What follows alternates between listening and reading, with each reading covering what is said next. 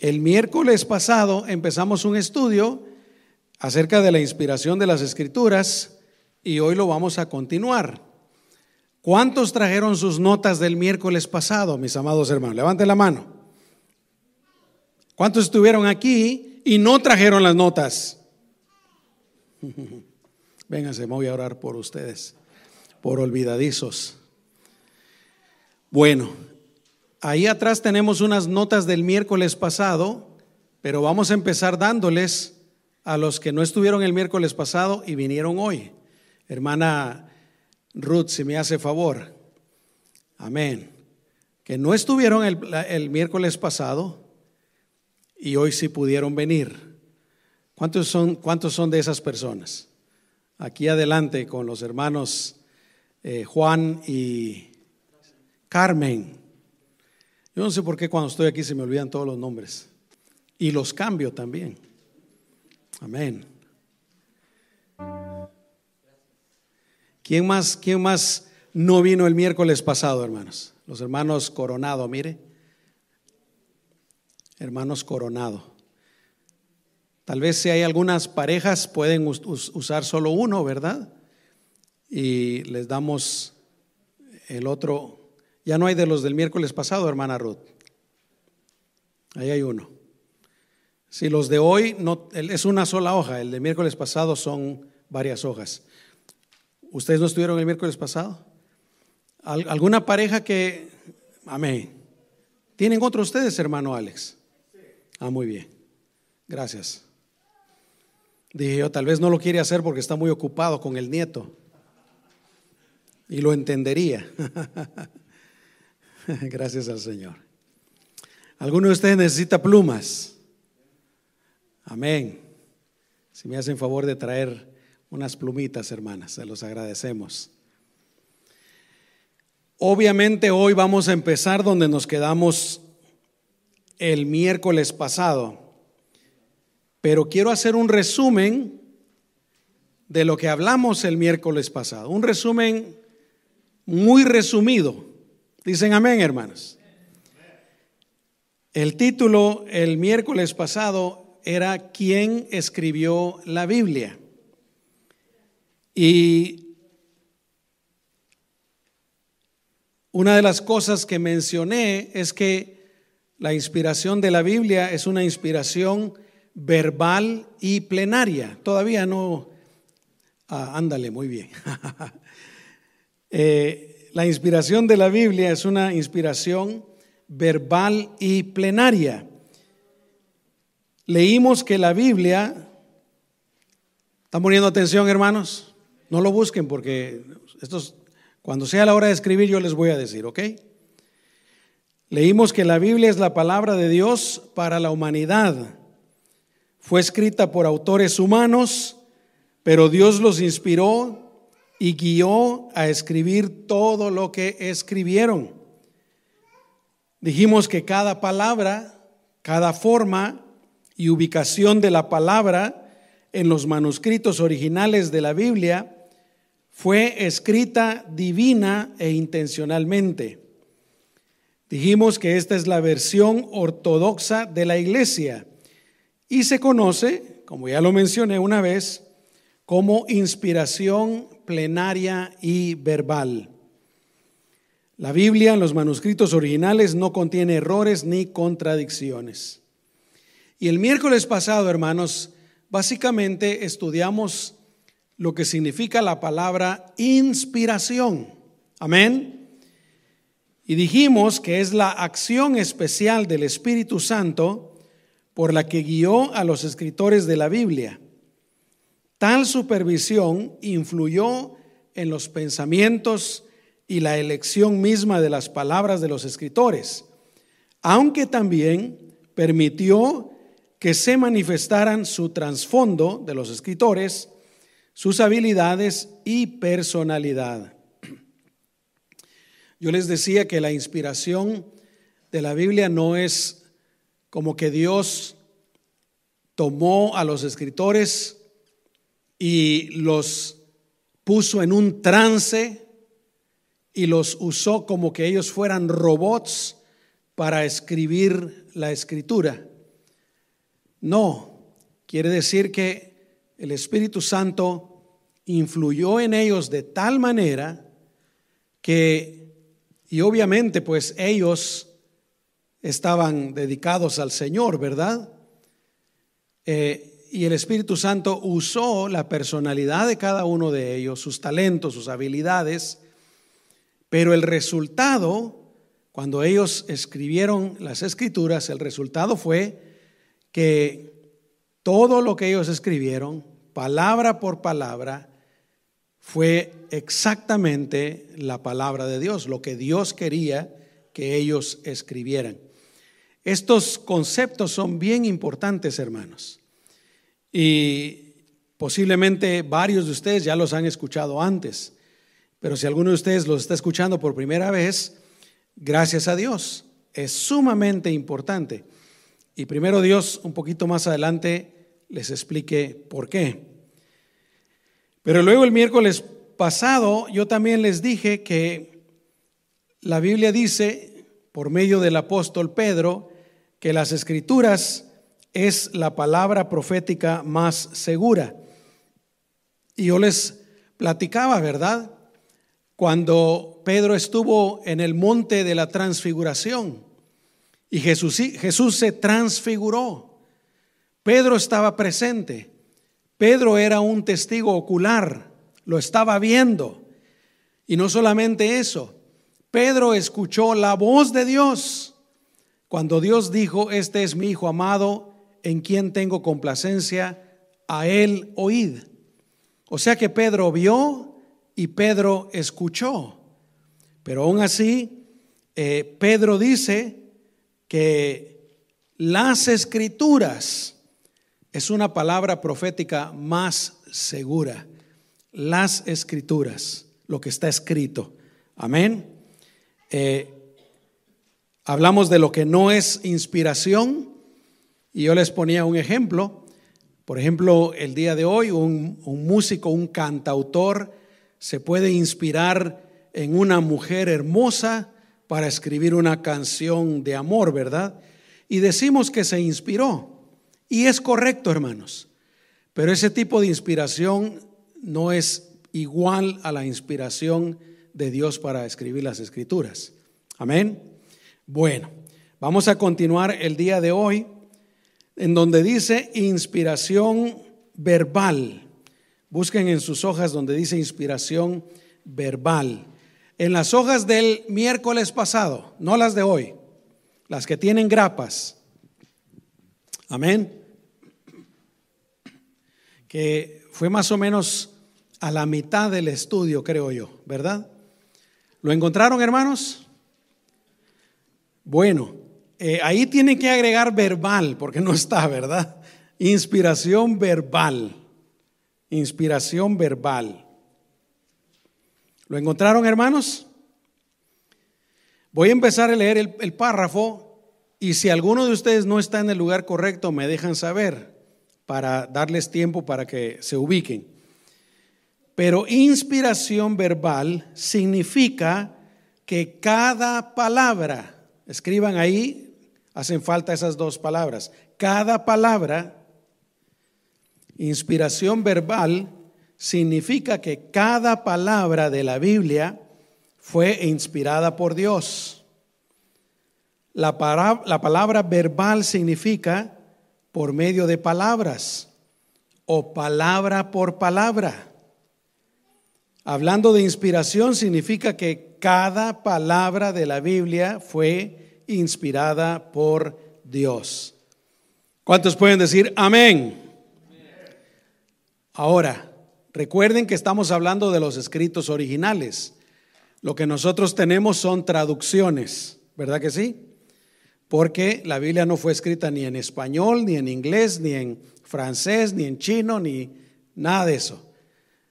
Fue escrita en otros idiomas. Y también cuando los hombres de Dios recibieron la revelación de Dios, lo escribieron en algunos en pergaminos, etcétera, esos, esa escritura es a la que se le aplica eh, la inspiración verbal y plenaria. en, esas, en esa escritura original, cada palabra, cada coma, cada tilde, cada punto fue inspirado por Dios. ¿Dicen amén, hermanos? Volvemos a la pregunta. Y en una lección más adelante yo voy a estar hablando acerca de esto. Porque siempre surge la pregunta, ¿verdad? ¿Y qué tal nuestras versiones? ¿Qué tan confiables son? Nuestras versiones, con estas no se puede decir que se les puede aplicar la inspiración verbal plenaria, porque estas no son los escritos originales. Pero son traducciones muy confiables, hermanos. Así es que no hay por qué tener temor de que no está bien. Amén. Son traducciones. Y eso nos habla de otra cosa. Algunos de ustedes eh, se han dado cuenta que por un tiempo estuve utilizando la versión Reina Valera actualizada del 2015. Luego estuve eh, utilizando, todo el año pasado he estado usando la versión Reina Valera contemporánea.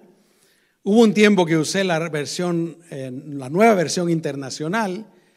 Y este año he decidido volver a regresar a la versión 1960. Pero lo que quiero decir, hermanos, es que nosotros no podemos decir la Reina Valera de 1960 es la palabra de Dios, porque eso también es una traducción. Amén. Ahora sí, hay otras traducciones que se conocen como traducciones parafraseadas. Es decir, que los que escribieron esas traducciones lo escribieron de tal manera donde ellos ponen su interpretación con el propósito de que el lector se le haga más fácil entender. En español yo me he dado cuenta que casi no usamos versiones parafraseadas, en inglés sí. Por ejemplo, en inglés hay una versión bastante popular que se llama El mensaje y hay muchos que lo utilizan, pero esa es una versión parafraseada. Con esas hay que tener cuidado, no estoy diciendo que estén mal, pero hay que tener cuidado porque el que escribió esas versiones ya está dando su opinión, está dando su interpretación. Pero de ahí, aparte de eso, mis amados hermanos, eh, podríamos decir que nuestras versiones más comunes en español son confiables.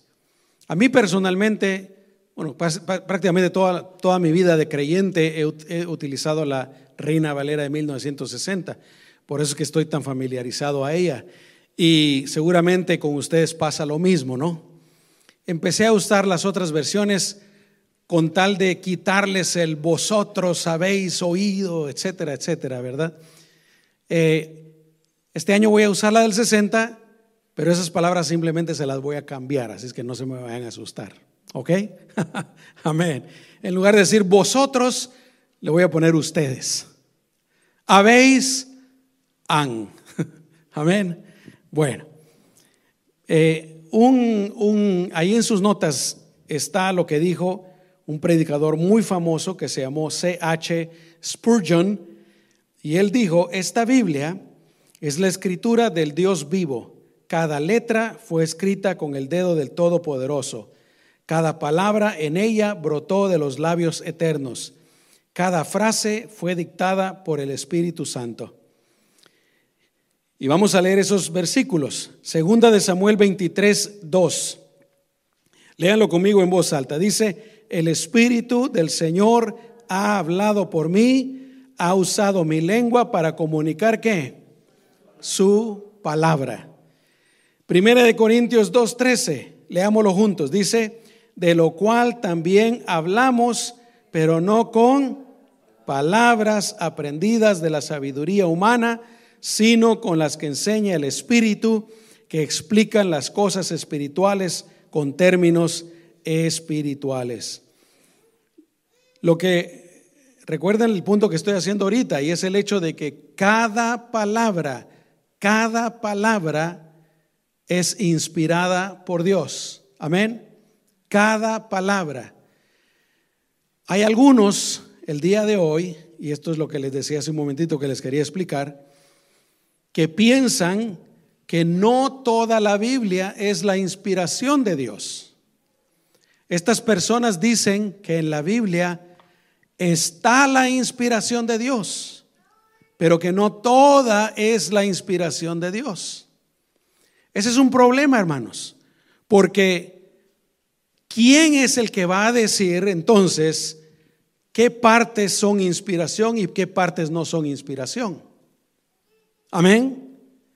Entonces, ¿cómo podemos confiar en toda la Biblia si solo unas partes son inspiradas? No, hermanos. Cada palabra es la inspiración de Dios. Y como vimos aquí en estos versículos que hemos leído, en 2 Samuel 23, 2 dice su palabra. 1 Corintios 2.13, Pablo dice, usa también palabras. Vamos a leer 2 Timoteo 3.16, dice, toda la escritura es inspirada por Dios. Hechos 1.16 dice, la escritura donde por boca de David se dice que el Espíritu Santo habló. Entonces, pues, creemos que Dios revela que no solo la ortografía de las palabras, pero también la diferencia entre las formas singulares y plurales de una palabra son inspiradas por Dios. Y vamos a ver algunos ejemplos con relación a la ortografía. Miren lo que dice Mateo 5:18. Porque de cierto les digo que mientras existan el cielo y la tierra, no pasará qué? Ni una jota, ni una tilde de la ley, hasta que todo se haya cumplido. Y es Jesús el que está hablando. No va a pasar ninguna jota, ninguna tilde, ningún punto, ninguna coma, nada. Y dice el estudio que una J es la letra más pequeña del alfabeto hebreo y una tilde es el apéndice que diferencia dos letras similares en el alfabeto. Bueno, esas son inspiradas también. Y luego vamos a hablar del singular y del plural. Y leemos en Gálatas 3:16. Leámoslo juntos. Dice, ahora bien, las promesas fueron hechas a Abraham y a su simiente. No dice y a las simientes como si hablara de muchos, sino y a tu simiente como de uno que es Cristo. Amén, hermanos. Dense cuenta que el apóstol Pablo está enfatizando aquí que el singular y el plural son importantes y son inspirados por Dios.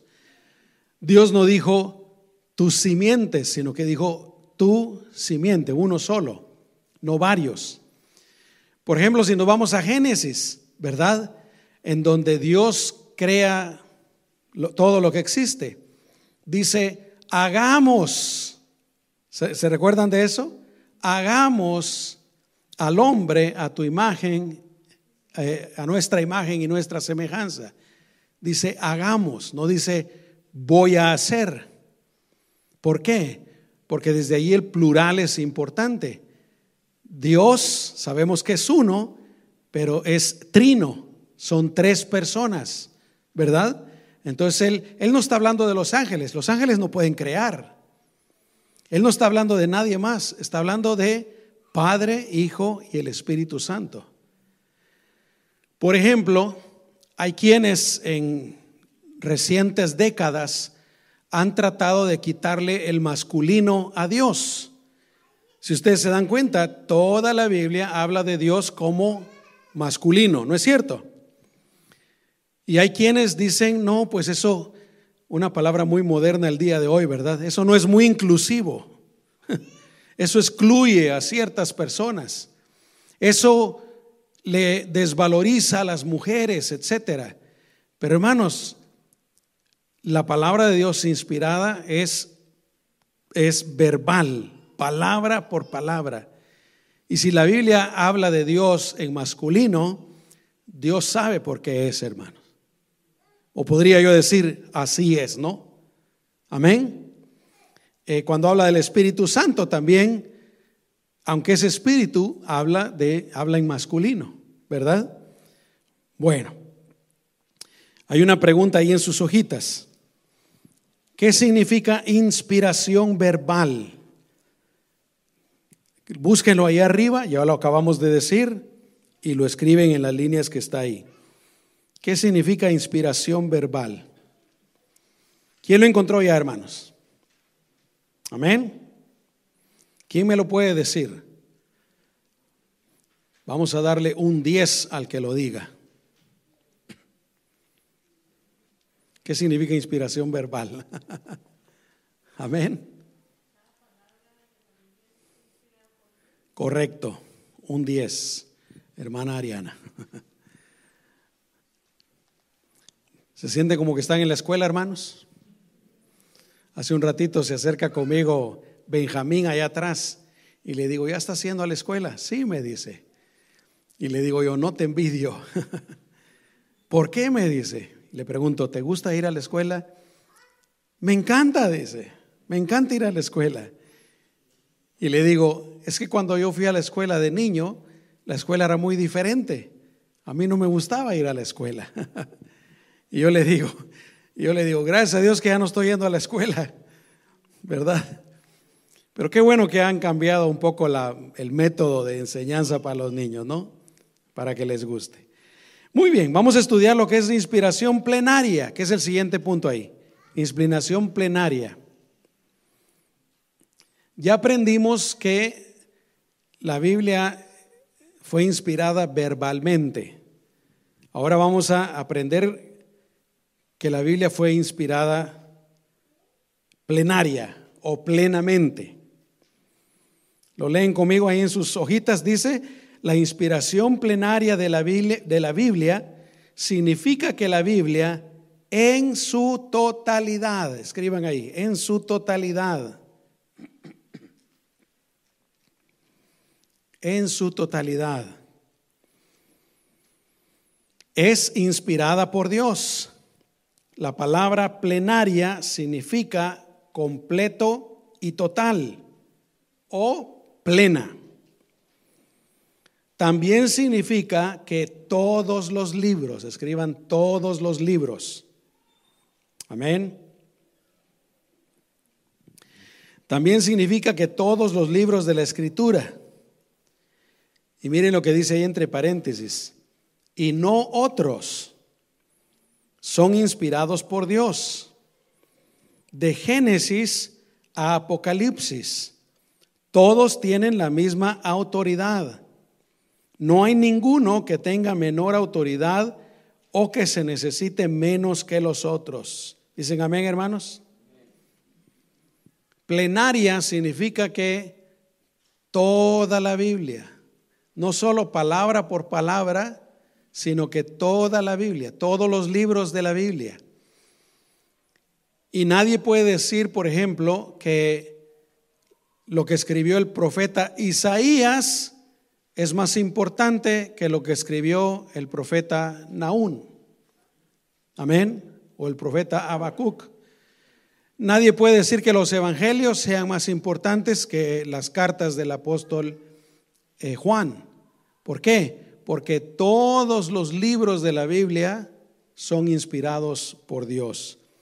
Básicamente eso es lo que quiere decir. Y donde dice ahí, y no otros, significa que la Biblia o los libros de la Biblia son los únicos inspirados por Dios. ¿Por qué es esto importante, hermanos? Porque hay unos libros, por ejemplo, que se conocen como los libros apócrifos. Las Biblias católicas lo tienen, ¿verdad?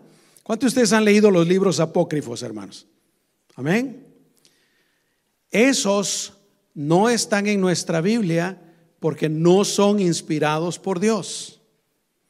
Otro día, en otra lección, yo les voy a explicar por qué. Amén. Por ejemplo, también hay otros, hay otros libros que han surgido por ahí. No me recuerdo de los nombres, pero me voy a inventar algunos para darles un ejemplo, ¿ok? Por ejemplo, hay, hay quien por ahí que dice que hay otro evangelio de, de vamos a poner alguno de los Ah, de Teófilo, digamos, ¿no? el Evangelio de Teófilo. Si ustedes buscan en Google, por ejemplo, busquen otros libros de la Biblia que no están en la Biblia, y ahí les va a salir probablemente una lista de libros. Otras, hay otras cartas que tal vez escribió Pablo, otras cartas que escribió fulano de tal, otras cartas que, o libros que escribió Sutano. ¿Por qué no están en la Biblia? En otra lección se los voy a explicar. Pero creemos que los 66 libros que están en nuestra Biblia son los que son inspirados por Dios. Amén, hermanos. Gloria a Dios. Entonces los otros por ejemplo, los apócrifos, los libros apócrifos que están en la Biblia católica, contienen datos históricos de lo que ocurrió entre Malaquías y Mateo. Algunos datos históricos que pueden servir para aprender uno, para estudiar, pero eso no es inspirado por Dios. Por ejemplo, la doctrina del purgatorio. ¿De dónde cree que la sacaron? De los libros apócrifos. Pero eso no es inspirado por Dios. Amén. Solo los 66 libros. Y todos tienen la misma importancia. Muy bien, vamos a leer el siguiente párrafo. Dice, las partes históricas de la Biblia son tan certeras como las que explican la salvación. Los versículos que tratan acerca de ciencia son tan infalibles como las descripciones del cielo. Esto es lo que la Biblia afirma y lo que los cristianos siempre han creído. Déjenme que les diga algo, hermanos. Ningún científico, ningún filósofo, ni nadie del mundo ha podido encontrar, por ejemplo, un hecho histórico que contradiga la Biblia. Nadie ha podido encontrar un hecho científico que contradiga la Biblia.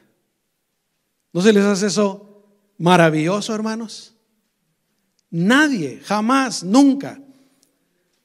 Por supuesto, podemos decir, ¿verdad?, que los que creen en la teoría de la evolución no creen en lo que dice la Biblia. Pero nosotros sabemos que lo que ellos dicen es un error garrafal, es un error completo. Amén. Entonces, en pocas palabras, pues repito, nadie ha podido comprobar que los hechos históricos, los hechos científicos, etcétera, que la Biblia dice, eh, nadie ha podido comprobar que son falsos. Al contrario, todo lo que la Biblia dice ha sido verdad por generación de generación. Hubo un tiempo en que el mundo pensaba que la tierra era plana y todavía hay algunos ahí que piensan que la tierra es plana. Pero ustedes saben que la Biblia dice en el libro de Job que la tierra es redonda. Imagínense. Todo lo que ellos necesitaban era leer la Biblia darse cuenta de que lo que la Biblia dice. Bueno, quiero corregir, no recuerdo exactamente si es el libro de Job o es algún otro libro, pero la Biblia dice que la tierra es redonda. Amén. Muy bien, vamos a leer algunos versículos. Mateo 4:4. 4. Jesús respondió, escrito está, no solo de pan vive el hombre, sino de toda palabra que sale de la boca de Dios. Ahora dense cuenta ustedes algo, hermanos. Jesús está utilizando lo que está escrito. Dicen amén, hermanos. Lo que escribieron hombres en el pasado.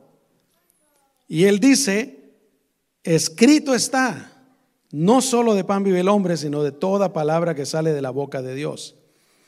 Proverbios 35, leámoslo en voz alta, dice, las palabras de Dios son todas puras. Dios es el escudo de quienes en él confían.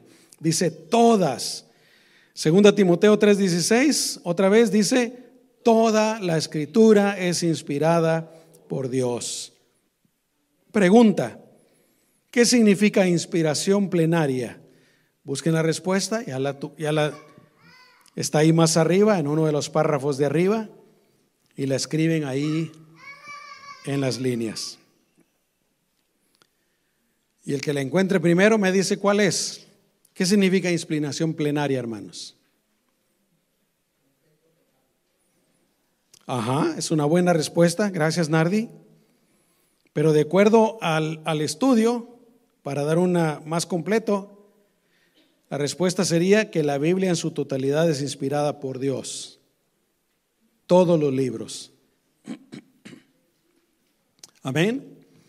Entonces el domingo pasado, perdón, el miércoles pasado aprendimos lo que es inspiración y hoy aprendimos lo que significa plenaria y verbal. Vamos con el siguiente punto y creo que vamos a no vamos a poder terminar la hoja nueva que les di. Así es que guárdenla para el miércoles que viene, ¿ok? Isaías 40, 22. Gracias, Nardi. Dios te bendiga. Muy bien. El punto 2 dice, ¿cómo se diferencia la Biblia de otros libros? Punto A. La palabra de Dios es eterna. Ningún otro libro es eterno. Miren lo que dice ahí. Bueno, escriban no, escriban no. No se originó gradualmente. Amén. Dice, no se originó gradualmente durante 1500 años sino que se originó en la mente de Dios desde el principio. Les pongo un ejemplo, hermanos. Escúchenme aquí. El año antepasado, la hermana Juanita Larson, ¿cuántos se acuerdan de la hermana Juanita Larson? La misionera. Ella nos pidió a un grupo de pastores de nuestro network que escribiéramos nuestra historia, porque ella quería recopilar las historias de varios pastores y ponerlas en un libro. Dicho, sea de paso, ya los libros están impresos. Este año yo le voy a pedir que me mande unas copias para tenerlas aquí disponibles para los que quieran. Pero ahí está nuestra historia, en, en una manera muy corta. Y cuando ella me pidió, lo que yo hice, pues empecé un día a escribir un, un pedazo, ¿verdad? Luego, a la semana siguiente, escribía otra parte. Luego, conforme iba teniendo tiempo, me sentaba y escribía otra parte. Y después regresaba al principio para leer y revisar lo que había escrito. La palabra de Dios no fue así. Por ejemplo, el primer, el primer libro que se escribió creemos que fue el libro de Job. Y digamos, el que lo escribió lo escribió seguramente completo, ¿verdad? Y luego vino Moisés y escribió el Pentateuco. Pero él no fue a leer y a estudiar Job para que lo que él escribiera concordara con lo que Job había escrito. Y sucesivamente. Es decir, la palabra de Dios pues no, no, no se originó gradualmente en los escritores. ¿Por qué? Porque ellos eran solo escritores. La palabra de Dios se originó en la mente de Dios desde el principio. Él es eterno, Él es el autor, ¿no? Vamos a ver algunos versículos que hablan acerca de eso. Salmo 119, versículo 89. Lo leen conmigo, hermanos. Dice, Señor, tu palabra, ¿qué? Es eterna y permanece firme como los cielos.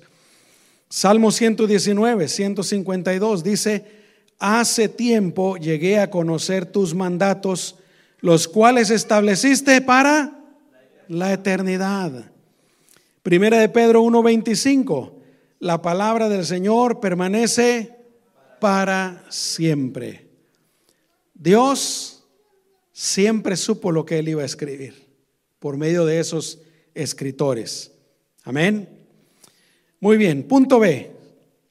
La palabra de Dios es el único libro inspirado por Dios. El único libro inspirado por Dios. Dice, Dios nos dio una Biblia de 66 libros escritos por 40 diferentes escritores humanos. en un periodo de 1500 años. La Biblia es el único libro en el mundo que es inspirado por Dios. Dios no ha dado más escrituras desde que Él inspiró al apóstol Juan a que escribiera el libro del Apocalipsis. Esto es otra cosa importante, hermanos, porque Juan, el libro de Apocalipsis fue el último libro que se escribió. Y cuando Juan termina de escribir Apocalipsis, ya no más, ya no hay más libros inspirados, ¿ok? Por ejemplo, los mormones, algunos de ustedes tal vez han escuchado la historia de los mormones, ¿verdad? Dicen que este Joseph Smith, un ángel, le dijo que fuera a cierto lugar y que ahí habían unas placas de oro que estaban escritas en egipcio renovado, no me recuerdo cómo le llaman ellos, y que ahí Dios y Jesús se le aparecieron y hablaron con él y le ordenaron pues, le dijeron que tenía que traducir esas escrituras. El libro del Mormón, ¿cuántos de ustedes han leído el libro del Mormón? El libro del Mormón se llama el otro evangelio de Jesucristo. Fíjense, eso contradice lo que nosotros creemos. Esos libros, ese libro no es inspirado. Yo lo he leído, hermanos, y dice unas barbaridades ahí increíbles. Por ejemplo, dice que Jesús vino a América, que Jesús se relacionó con las tribus de América y da nombres de tribus pero no son apaches, no son quechán, no son nada de eso, hermano. Unos nombres que en todas las ah, eh, cuestiones históricas, datos históricos, ustedes no encuentran ninguna de esas tribus. Habla de ciudades aquí, de lugares en, en Norteamérica. En ninguno de esos, en ningún dato histórico existen eh, pruebas de la existencia de esas ciudades. Es una mentira, ¿verdad? Se terminó de escribir el Apocalipsis y ya no ha habido libro inspirado.